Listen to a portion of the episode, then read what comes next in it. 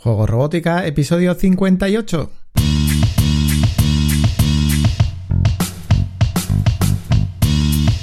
Bienvenidos a Juego Robótica, el podcast en el que hablamos de robótica educativa, iniciación en la programación, aplicaciones para docentes, entornos de programación para niños y en general todo lo que tiene que ver con despertar la curiosidad de los más jóvenes por la programación y la tecnología, para que se conviertan en creadores y no en meros consumidores.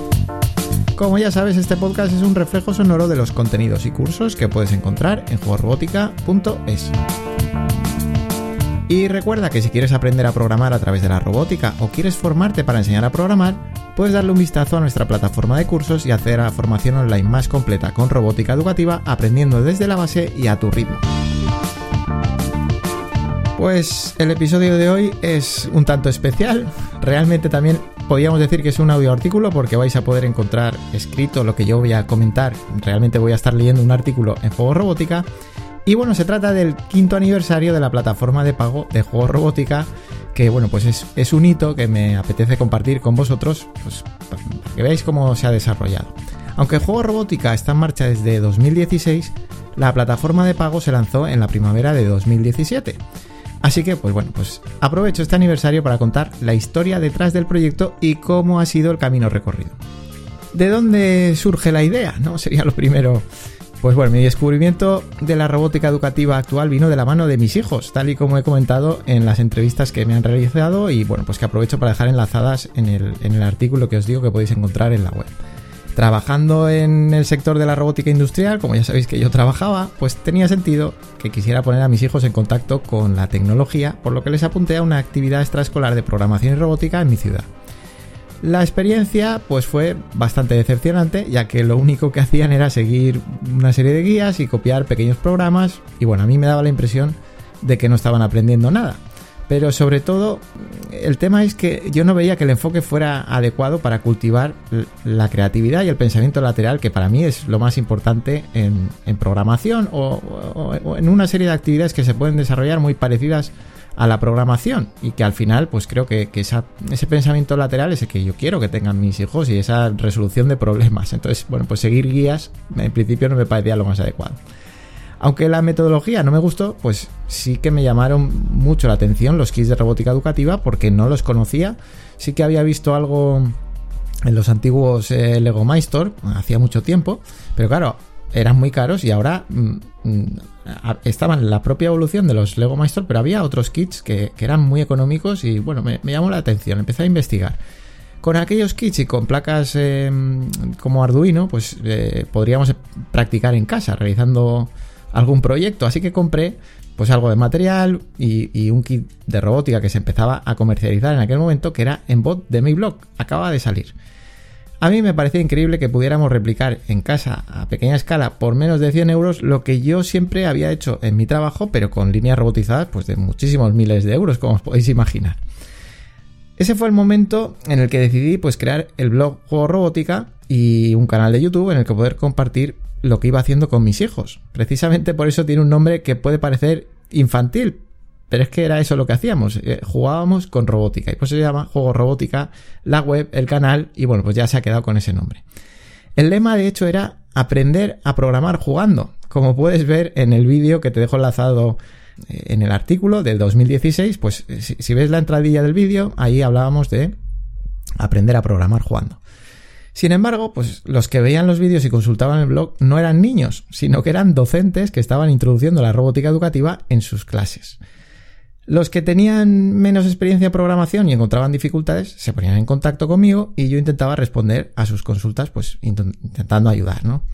Al parecer se estaba intentando introducir la robótica y la programación en los colegios, pero muchos profesores no tenían formación y tampoco contaban con nadie a quien plantear esas dudas, por lo que tenían que buscarse la vida en Internet y llegaban a mi canal y contactaban.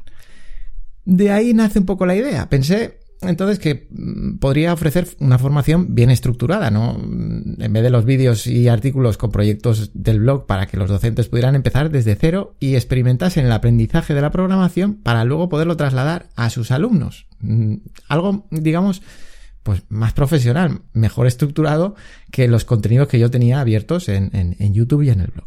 El modelo sería una plataforma de pago por suscripción de manera que pudieran acceder de manera económica a una formación técnica profesional cuando lo necesitasen.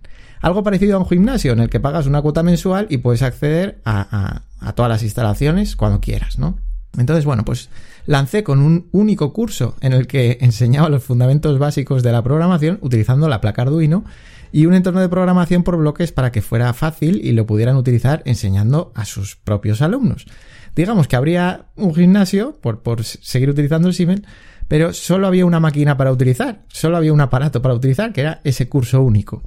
Así que bueno, pues regalé un kit de electrónica para animar a los primeros alumnos y, y, bueno, pues te pongo también la captura de aquella época en el artículo. Es como un viaje en el tiempo. De hecho, he, utilizado mucho esa página web que hay para mm, eh, viajar en el tiempo, ¿no? En las páginas web y ver cómo era antiguamente eh, algunas páginas en internet. Pues bueno, pues esto es una captura del lanzamiento de la oferta en la primavera de 2017 que puedes consultar en el artículo y verás el kit que yo regalaba a los primeros que se daban de alta en la plataforma de pago. Bueno, yo agradezco muchísimo que algunas personas depositaran su confianza en mí a pesar de lanzar la plataforma con un único curso, ya que gracias a ellas pues me animé a continuar con el proyecto de manera más profesional. Después de cinco años, cuatro de aquellos primeros alumnos continúan apoyando el proyecto con su suscripción. Así que, pues muchísimas, gracias a todos, pero esos cuatro personas para mí la verdad es que son, son muy importantes porque continúan desde, desde el principio, desde hace cinco años. Bueno, pues en ese momento ya la cosa cambiaba. Eh, había gente pagando por acceder a la plataforma, por lo que yo amplié el número de cursos utilizando los kits de Embot de mi blog, eh, MyStory V3 de Lego y además empecé a plantear eh, retos de programación. La idea de los retos era precisamente fomentar esa creatividad y pensamiento lateral que no había visto en las actividades extraescolares a las que había llevado a mis hijos. Se lanza un problema que ya lo conocéis como van los retos de programación, se lanza un problema en el que hay que resolver y al cabo de un tiempo puedo ofrecer una posible solución. Aquí es donde realmente me di cuenta que mi enfoque era muy diferente a lo que los docentes estaban acostumbrados y que mi experiencia sí que podía aportar pues ese aire fresco en educación por, la experiencia que yo mm, traía de la automatización industrial donde pues el trabajo es ese, esa es la creatividad de intentar buscar una solución a un problema que se te plantea, eh, bueno, ya sea en una línea de fabricación, a nivel logístico o, en fin, ese era mi trabajo en el día a día. Bueno, un hito así importante llegó, pues, en un momento que yo propuse hacer un robot que pudiera resolver un laberinto por sí mismo utilizando el kit básico de Embot, que únicamente contaba con un sensor sigue líneas y un sensor de ultrasonidos. Claro, en general parecía imposible hacer algo así con un robot tan limitado, en lo que siempre se había estado acostumbrado a utilizar, pues eso, simplemente un, sigue líneas, un evite obstáculos y proyectos muy sencillos. Pero una vez publicada la solución, era fácil comprobar que con un buen planteamiento, ¿no? Con ese, con ese pensamiento lateral que os digo, pues se puede hacer. Aunque la solución a los retos se publicaba de manera abierta en YouTube, me pareció pues una falta de respeto a las personas que apoyaban la plataforma de pago con su suscripción por lo que quedaron solo disponibles para suscriptores. Y, te lo digo porque antiguamente yo te podía enseñar esa solución a, ese reto, ¿no? Eh, paso a paso, pero ahora está solo dentro de la plataforma junto con el resto de retos que hay dentro de la plataforma. Pero bueno, aún se puede ver el resultado de los retos. En todos los retos pongo, digamos, el planteamiento del reto y, el resultado final, aunque no ponga paso a paso, en, de manera abierta, cómo se soluciona. Eso solo queda dentro de la plataforma. Pero bueno, también de ahí se pueden tomar ideas. Así que dejo enlazado también en el artículo el vídeo donde se puede ver el resultado de aquel resuelve laberintos con Embot en 2017. Que bueno, que ha sido incluido en algunos currículos como el de Canadá y ha sido replicado por varios creadores de contenido en internet. Así que bueno, pues seguramente ya lo conozcas, pero bueno, ahí tienes ese, ese primer, primera resolución de 2017 enlazada, la tienes ahí. Bueno, retos como el del resuelve laberintos empezaron a dar más visibilidad a, mi proyecto, al proyecto Juego Robótica, captando la atención de los docentes. Pero yo realmente empecé con mis hijos, por lo que muchas de las personas que llegaron durante los primeros meses fueron padres y madres que querían acompañar a sus hijos en el aprendizaje de, de la programación, como hacía yo en mi casa. Yo me veía muy reflejado con ellos, puesto que tenían la misma motivación que yo tenía cuando empecé a practicar con mis hijos en casa. Bueno, pues uno de, los primeros niños que estaba, digamos, en esa modalidad fue, fue Mario. Mario fue uno de los niños que empezó con ayuda de su padre, pero que tenía tantas ganas de aprender que prácticamente trabajaba mm, siguiendo los cursos de la plataforma solo con ayuda por mi parte, pues cuando tenía alguna duda, pero, pero iba bastante, bastante solo y bueno, yo le tutorizaba. A final de 2017 decide formar un equipo para participar en la RoboRave Ibérica, que si no la conoces es una competición internacional, es un referente eh, en este tipo de competiciones de robótica educativa. Y bueno, pues consiguen ganar en la, categoría de sigue líneas, que es, un logro enorme para un niño que se ha formado de manera remota utilizando una plataforma online. Entonces, bueno, en el artículo también dejo enlazado, digamos, eh, la reseña o el agradecimiento de José Antonio, del, padre de, Mario, y puedes ver algún vídeo, puedes ver, eh, digamos, eh, pues sí, ese, esa competición que ganaron. Pero lo importante en este punto, o lo que yo vi, es que confirmaba que la educación online era efectiva y que el método era perfectamente aprovechable por niños muy jóvenes, porque Mario tenía 10 años que podían aprender en remoto, ¿no? Entonces, para mí, lo estoy diciendo ahora y, prácticamente me emociono porque fue como una validación muy importante. Si los niños estaban aprovechando los cursos que realmente estaban dirigidos principalmente a docentes, con ayuda de sus padres, pues quizás sería posible lanzar una propuesta directamente para niños y niñas. Ese pensamiento fue la semilla para lanzar Tecnodemia como extraescolar online tecnológica, independientemente de juego robótica años más tarde. Ya sabes que, Tecnodemia es otra propuesta diferente de juego robótica enfocada solo para niños y niñas, además de, esa edad, de la edad que tenía Mario. Bueno, pues eh, parte de la evolución de juego robótica como plataforma de pago hay que verlo precisamente en, las personas que aprovechan los contenidos, ¿no? Pues al principio sí que eran más eh, padres y niños, evidentemente desde el principio han sido docentes, y, bueno, os digo que mm, hay que fijarse en ellos como evolución porque los, nuevos cursos, los retos de programación o cualquier herramienta interna, yo la voy a crear atendiendo a los intereses y necesidades de, las personas que están dentro de la plataforma, lógicamente. Entonces, bueno, aunque en un inicio mi foco estaba en ayudar a profesores de primaria y secundaria y padres que acompañaban a sus hijos, empezaron a llegar docentes que impartían actividades extraescolares en centros educativos o en sus propias academias. Aquí, en este punto en el artículo, os, enlazo otra captura, esta vez del año 2018, donde se ve, bueno, sí, que, yo me estoy dirigiendo a, esos eh, niños, padres, familias, digamos, y luego docentes. Pero no quedaba tan clara esa parte de, de, las academias. Eh, de hecho, para mí, mm, prácticamente no lo había contemplado, que tiene mucho sentido, pues que, vengan a, formarse y que yo les ayude o que nos ayudemos entre todos, porque estamos hablando de una academia que justamente, o academias, que se enfocan justamente en programación y robótica educativa. Bueno, después de, de cinco años, pues podéis imaginar que han pasado muchas personas, han pasado más de 700 personas por la plataforma de pago, aunque la mayoría no continúan dadas de alta. Precisamente esa es, la virtud ¿no? de la plataforma, que uno puede entrar y, y, salir cuando quiera. Probablemente tenían una necesidad puntual y con unos meses de acceso a la formación, pues para la mayoría les fue suficiente y evidentemente no todas esas personas siguen dadas de alta. Sin embargo, hay otras personas que entienden el juego robótica como un recurso de formación continua que les permite mantenerse al día respecto a la programación y la robótica en el ámbito educativo. Hay muchos docentes de primaria y secundaria con este perfil, pero la mayoría son academias de extraescolares o profesionales que ofrecen actividades extraescolares en centros educativos. Bueno, pues como os digo, me di cuenta de la cantidad de personas que llegan a juego robótica para formarse motivadas mm, por ofrecer actividades extraescolares.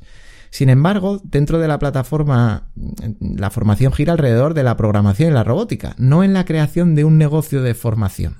Entonces, bueno, pues para ayudar a las personas que, que se están iniciando o están pensando en lanzar un, negocio alrededor de la formación, publiqué una formación especial que se llamaba Lanza tu propia extraescolar de programación y robótica educativa, que le acompaña un libro que también podéis encontrar, con consejos enfocados a la creación de negocio, con, las particularidades de una extraescolar tecnológica. Y bueno, pues siguiendo, por seguir avanzando en el tiempo, eh, bueno, en diciembre de 2019, claro, yo aún trabajaba en automatización industrial, en el, sector mm, industrial.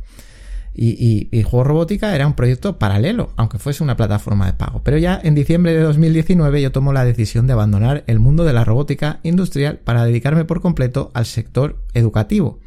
Por lo que tengo más tiempo para implementar mejoras en la plataforma de pago. Y ahí es cuando lanzo en paralelo Tecnodemia con un pequeño, con un pequeño grupo de, niños y niñas que hacen las veces de, de beta testers, digamos. Aunque los usuarios registrados en Juego Robótica ya tenían contacto a través de un foro, lo cierto es que yo les conocía a todos, pero ellos no se conocían entre sí. Todos los usuarios tenían experiencias valiosas para compartir, pero solo las comentaban conmigo y, muy pocas llegaban al foro. Decidí que el foro no era suficiente y que la plataforma debía incluir herramientas más dinámicas para estar en contacto y formar una auténtica comunidad para ayudarnos entre nosotros en el objetivo común que todos tenemos, mejorar la propuesta educativa que presentamos a nuestros alumnos. Los docentes de escuela están acostumbrados a, estar conectados ¿no? en comunidades y, grupos, ¿no? Eh, aunque es cierto que no tienen muchas opciones específicas en robótica educativa.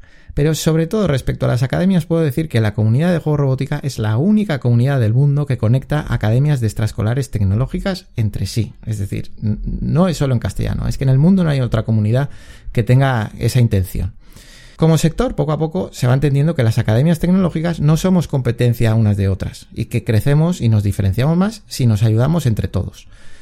Ahora todos nos podemos comunicar de forma dinámica a través de un grupo privado de Telegram en el que todas las conversaciones giran alrededor de la programación y la robótica educativa. Compartimos dudas, experiencias, noticias y en general nos mantenemos al día sobre los temas que más nos interesan.